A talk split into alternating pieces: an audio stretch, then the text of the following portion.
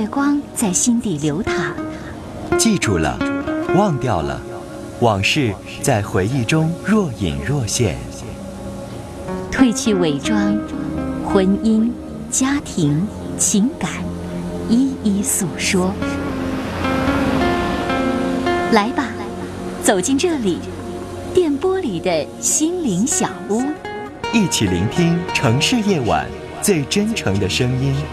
陈峰与你相约，为你情感解惑，给你情感答案。陈峰主播，心事了无痕。心事了无痕。心事了无痕。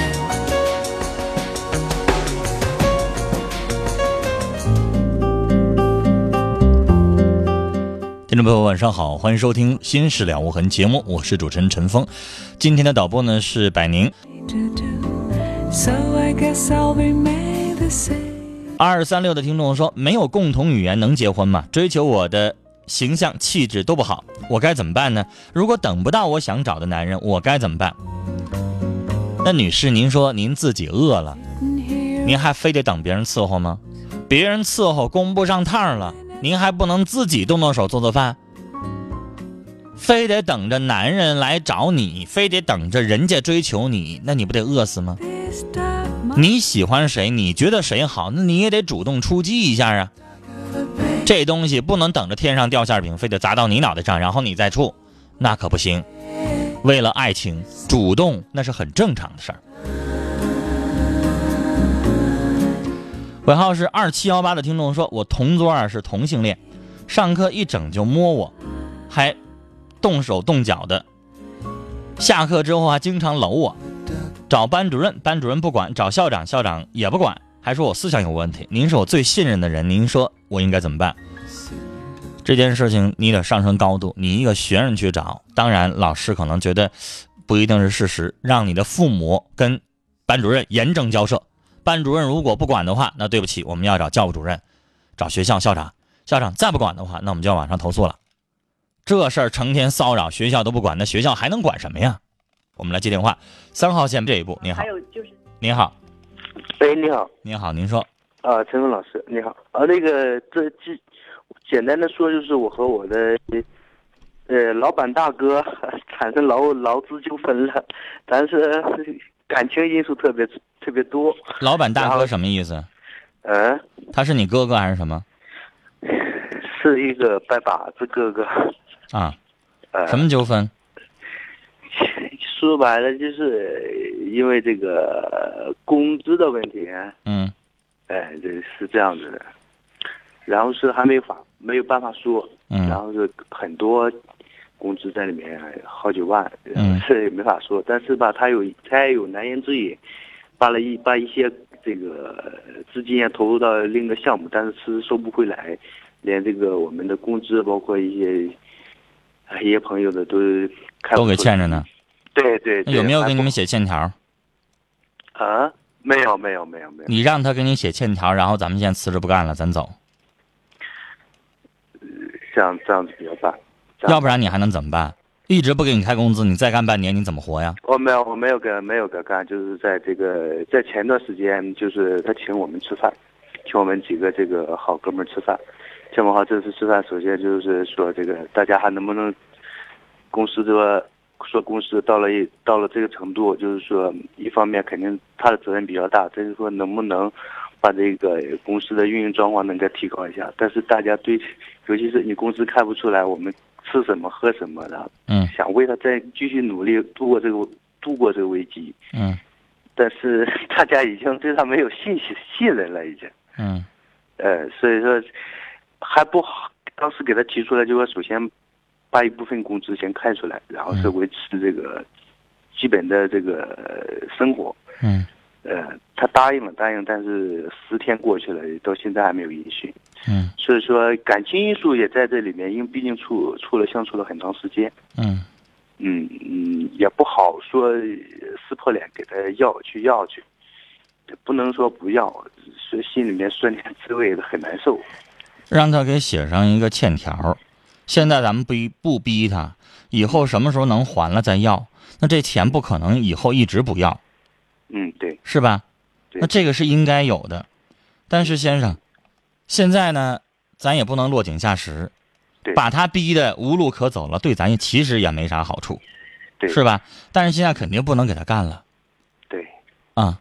没开工资这个状况已经多久了？嗯，已经有三个多月吧。那时间也不算长啊。嗯，不过就是说，其实您觉得你们几个人觉得他以后还有没有机会了？啊、机会是肯定有，就是说，只是一个暂时的危机。我感所以这个东西，如果您之前告诉我三个月，可能我不我以为很更长时间了。先生哈、我不知道您听没听过一些名人的一些创业故事。我不知道您听没听说过，呃，谁谁叫这个专门创办阿里巴巴的那个人马云？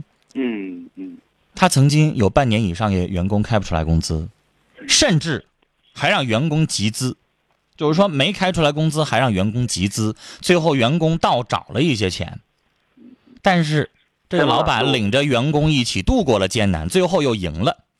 所以你们要判断你们的老板他以后还有没有机会。如果光是这三个月挺过去了，再过几个月挺过去了，以后有机会，当然可以继续干。但如果你觉得不行了，他现在都赔成这样了，以后也没什么机会东山再起了，那你就算了。这个事情要考验你自己的对于这件事情的一个认识的程度，这需要你自己的判断。聊到这儿，再见。关于啊，比如说拜把子的兄弟开公司，刚才的这位先生遇到这个事情，您觉得他应该现在立马撤走，还是再等等看？欢迎您发表您的意见。四七六七的听众说，我和男朋友已经订婚了，我和我们老家啊都是在一起的。现在呢，他在山东做生意，特别忙，就想让我过去。我们现在要登记，可是家人就是不同意，他们怕我以后到他家不不受重视，怕我受委屈，我特矛盾，我该怎么办呢？那先别着急登记，人家让你去，你要想去，那就先去，先试试。你父母只是担心，那毕竟不是已经发生这个真事儿。如果你去了，人家对你很重视，对你很好，那你父母不就自动就闭嘴了吗？这个事情你得去看看情况，然后再说呀，对不对？七七六幺的听众的短信说，孩子上初二了，男孩，老师说品质有问题，那是指哪些方面呢？怎么办呢？那既然老师说了孩子品质有问题，您不问老师，您问我，我上哪儿猜去啊？我哪知道呢？老师指哪方面呢？但我想告诉你，一般情况下说这人品质有问题，他会有很多还涵涵盖的概念很多，而且这是一个非常严重的定语。您家孩子什么情况？我如果我是老师，我会说他品质有问题，比如说小偷小摸，没事撒谎尿屁的。刚才男同学发一短信说，他隔壁的同桌没事老对他动手动脚的，不尊重老师了，没事打架了，没事逃个课了，这些都叫品质问题。你听哪一条都挺严重的，赶快详细的下这个您单独找老师，然后没有别人的情况下，就你们两个人的情况下，赶快问问老师到底哪方面品质有问题，您赶快该救啊！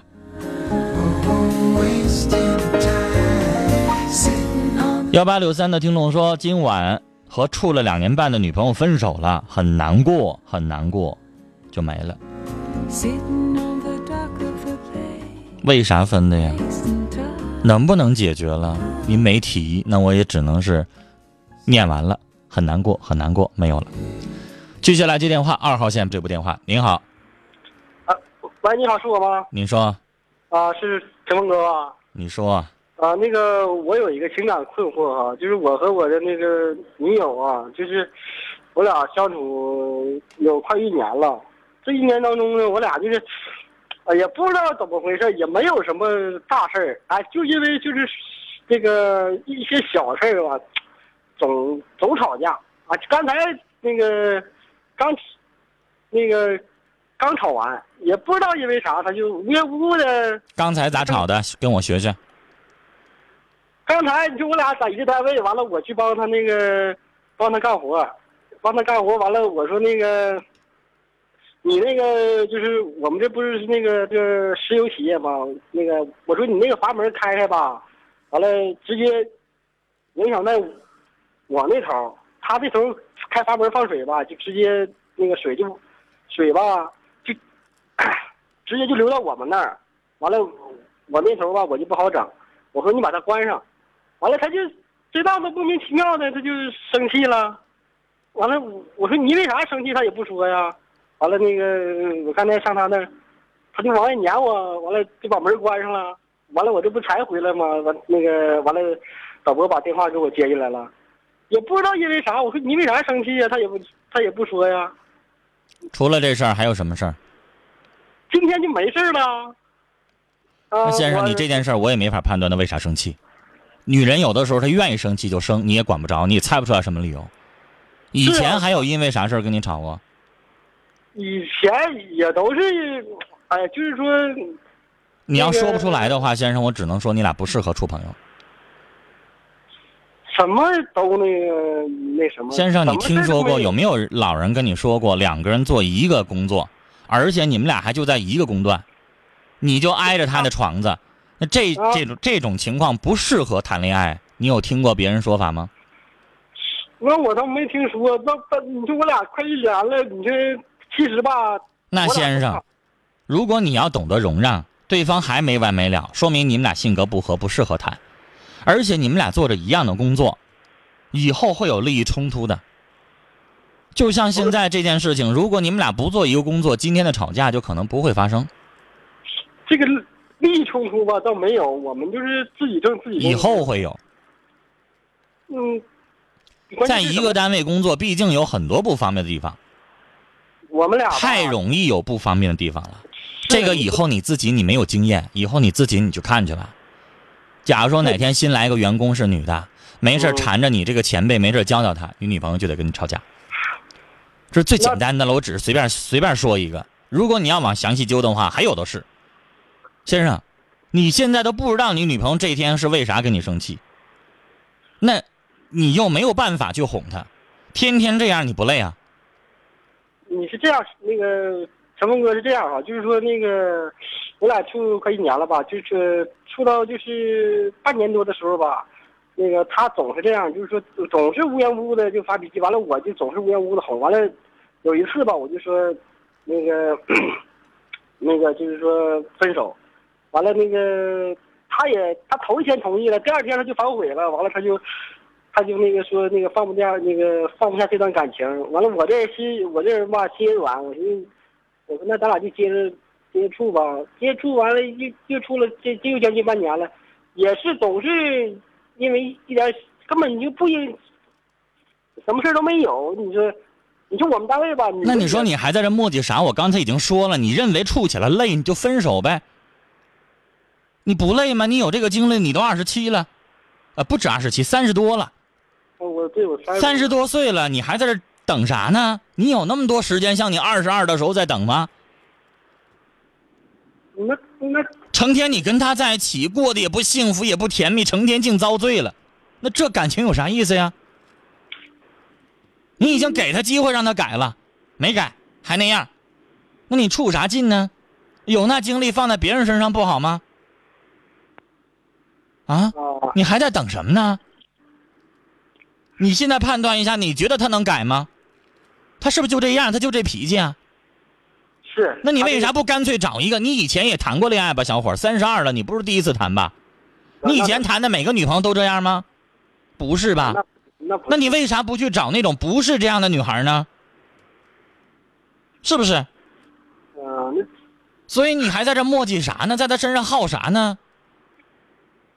那不是说磨叽，他感情，哎呀那你这不叫磨叽吗？已经一年了，半年的时候给他机会，回来头说半年又那样了，不叫磨叽叫啥？你告诉我，你教教我。还在这犹豫啥呢？耽误什么时间呢？你再找个女朋友，你还得再处一年，你就三十三了。再找个女朋友能不能成也不好说呢。你还不赶快当机立断？半年前你就应该分手了，这么浪费时间，对你也不好，对他也不好，磨叽啥呀？你要还分手不了的话，先生，那接下来下一年你还得接着跟他在一起耗，难受，无缘无故哄他。你现在爱他还好一点，你敢想象你十年之后，你四十三的时候，你还愿意天天哄吗？那个时候就不止吵架，你就得打仗了。你想想，那婚姻没开始的时候你就已经害怕了，就已经累了，那还开始的干啥？想想我都说的话，聊到这儿，再见。刚才的这个先生啊一段感情当断不断，那接下来那乱套的结局，接下来越来越乱。我想说，有一些事情你已经判断他了，他不适合你，那就算了。而且你都三十二了，还不着急结婚吗？节目进行的过程当中，欢迎大家就我们节目直播的每一件事情，欢欢迎您发表您的意见。另外，您自己在婚姻、家庭、情感、生活，您身边遇到了哪些烦心事？走进我们的节目当中，一起来聊。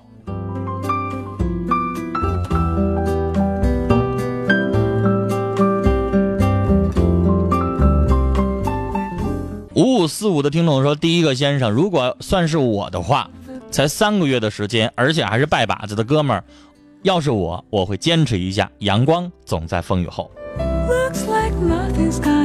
五九零四的听众说，最近生活状态很不好，工作没了感呃工作没了，感情不顺，身体也处呃处于了亚健康的状态，对未来一片迷茫，怎么办啊.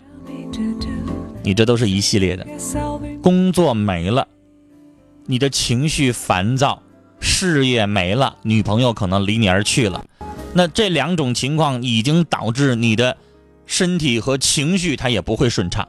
成天大小伙子在家里边待着，女朋友没了，工作没了，他身体能好才怪呢。所以从根儿上找，你再找着工作了，你有了精神头了，有了积极的状态了，你的其他的那些状况慢慢也会好。接下来我们要接的是三号线，你好，你好，您说。嗯、呃，春风哥，是我，是你，你说。嗯、那个，我想问你个事儿，就是我妈那个最近就是加入了一个，就是有点像传销那种感觉似的东西，我也不知道这东西是真是是假，然后我想那个通过节目问问大伙儿，那你详细说说。这个我我反正我我打电话还挺激动的，然后我就列了好几条，嗯，嗯、这里面你觉得可疑的地方，你说吧。啊，嗯，第一点就是那个他总他说那个向亲友推荐，就是说你要是说想干的话，得先先从亲友下手。嗯然后第二点呢，就是说那块儿有一些人，就是说他们强调这个药特别有神效的，就是有一个人就是吃吃完之后说心脏病吃好的。嗯。然后我感觉好像保健品那东西，就算是有营养的话，它也不是说把治根儿什么的。到这儿为止没听说传销。就比如说你卖一东西，找亲戚朋友帮助介绍一下、推销一下，然后说那东西神乎其神的，这也正常。然后传销得是有组织，得往下一级推。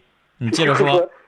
呃，第三点呢，就经常开会，就是说让大伙儿那个拉新人儿进来，嗯然后每拉了一个新人呢，要交给组织六万到七万，然后呢，拉来了之后呢，这个人儿再往再往再找下线，每拉进来一个下线儿，比如说我拉进来一个人，嗯是每，然后这个人每个月给我八块四，然后我拉进来这个人呢，他再可以拉别的人，嗯。然后拉进来别的人都算我的下线，就是说产生一个倍增效果，就强调这种暴富这种事态的。那你这样说就典型的传销了。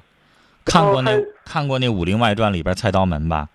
嗯啊，我手头找了两个人，每个人帮我卖十把菜刀，我接下来给他们提多少多少钱，然后接下来他的发展下线，那个下线发卖了十把菜刀，他能提两成，那个下线的下线再卖菜刀，然后他又能提多少多少成，慢慢他还能升职位，那这就是典型的传销了。好了，然后而且那个不用然后了，不用然后了，咱们先判断出来他是传销了，先节省时间。那小伙你该做什么，明白吗？但是他们就是强调，就是特别说话特别冲，就是说那个跟我妈说说你们呢，就是家里肯定会反对，但是你们一定要坚持住，这东西就是说不是一时半会儿能成的，你们要坚持住，要那个暴富就不远了。说俺们都能已经说是年年薪都能挣一千万了，一百万了。就说俺们以前都是农民，我告诉你，传销的都这样，对呀、他知道这是犯法的，他知道现在老百姓已经有警惕性了，所以他提醒你的母亲不要听别人的反对，坚持能挣钱这个理儿，他在给你母亲洗脑。对呀、然后我妈你看过新闻吗？抓住那个这个搞传销，然后回过头来把那个传销窝点已经端了之后，这人儿还不承认呢，就是说这个人已经被洗脑了，他还说你凭什么把他们抓了呀？我们还挣钱呢，他自己不觉得那是犯法的、做错的事情，明白吗？嗯那小伙子，你现在该做什么，知道吗？这是犯法的。你现在去给你母亲再洗脑洗回来，我告诉你，你没那能力。你找我去把你母亲洗脑再洗回来，我也没那能力。我想告诉你，那不是一个人给他洗脑的，那是他整个那个团队或者叫团伙，多少人去给他洗脑的，而且这里边他可能还雇托儿明白吧？嗯，就比如说，我不知道你接没接过，比如淘宝的网店，有朋友开了一个，因为他要明白，要想上去那个规模，要想别人认可他这个店，他得有销售了多少多少件。比如说，你现在看他上一个商品，一件没销售了的话，你敢买吗？不敢吧？那比如说你是我哥们儿，我现在开个网店，然后呢，我要求你以你的用户名的名义把我这商品给我买一万份，然后我付钱，你先刷完了之后我付钱，造成这种假象的，这叫托，对吧？这样的事儿是不是很多？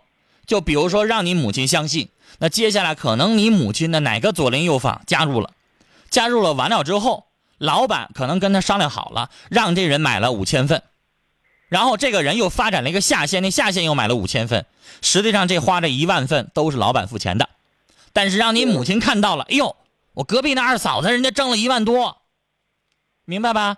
那他接下来就看到好处了，他就信以为真了，是不是？嗯。你看到有一些那些明令禁止的一些广告，为什么老反馈这个效果？哎，那太好了，这个效果好了，自卖自夸的你不信，你真看到别人反应好了，哎，你可能就信个八九分了吧？嗯那他不就是利用这样的方式吗？那小伙子，我想告诉你，不要自己去劝你母亲，没用。你现在搜集证据，搜集完了之后，你可以报警打电话，打打幺幺零电话报警。那我妈怎么办呢？你妈妈没问题，主要犯法的是那个团伙，明白吗？你妈妈现在这个情况，她也没有深陷迷途，她也没有去骗别人。如果她骗了别人的钱，可能会追究。开始骗别人了。那你就赶快做呀！那个东西没有多少的时候，你还可以拔出来的。接下来你母亲接着骗，骗了别人好几万块钱的时候，那就不好办了，明白吗？就算警察不追究，人那些家也不带饶了你母亲的，是不是？那个什么，赶快报警，这是犯法的事情。那团伙被摘掉了，团伙没了，你母亲想深陷进去也没招了，对吧？嗯然后你打电话打报警电话，不要有心理顾虑。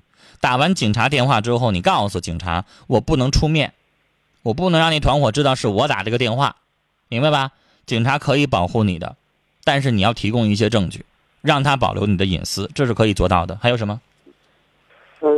是我现在家在外地，而且我妈这个人呢，她就是我家以前是就是普通老百姓那么上班的时候的，然后我家就可穷了，她就让我爸下来上海下海经商，然后我家就是说现在也能算是中等家庭吧，你母亲，你想让你母亲挣钱，特别刚愎自用的一个人。你不用劝你妈妈，你跟我讲你妈妈这些事儿干什么呀？你妈妈又不是这团伙的主谋。让警察把那窝点端了，你母亲就走正道了。他不就是想挣钱吗？想供你这个儿子吗？那得走正道啊！你母亲接下来贩毒去，你还不报警还不管吗？是不是？嗯嗯，你母亲现在可能已经脑子钻到牛角尖，就想挣钱，什么挣钱干什么，明知道犯法也想做，是不是？那你得遏制住他这个念头啊。你人在外地，你不去那儿更好。你只要提供那个窝点儿，都在哪儿活动，都什么时间，让警察一去能补个着就行了。我去听过一堂课，特意去。那你知道是哪个点儿就得了呗，就可以了。实在不想让你母亲牵连的话，让你母亲给他那天撒个谎，那天让他来看你来，然后警察去端，他不在现场，不就得了吗？是不是？好了，聊到这儿，再见。接下来是广告信息，广告回来之后，欢迎您继续来收听《心事了无痕》节目。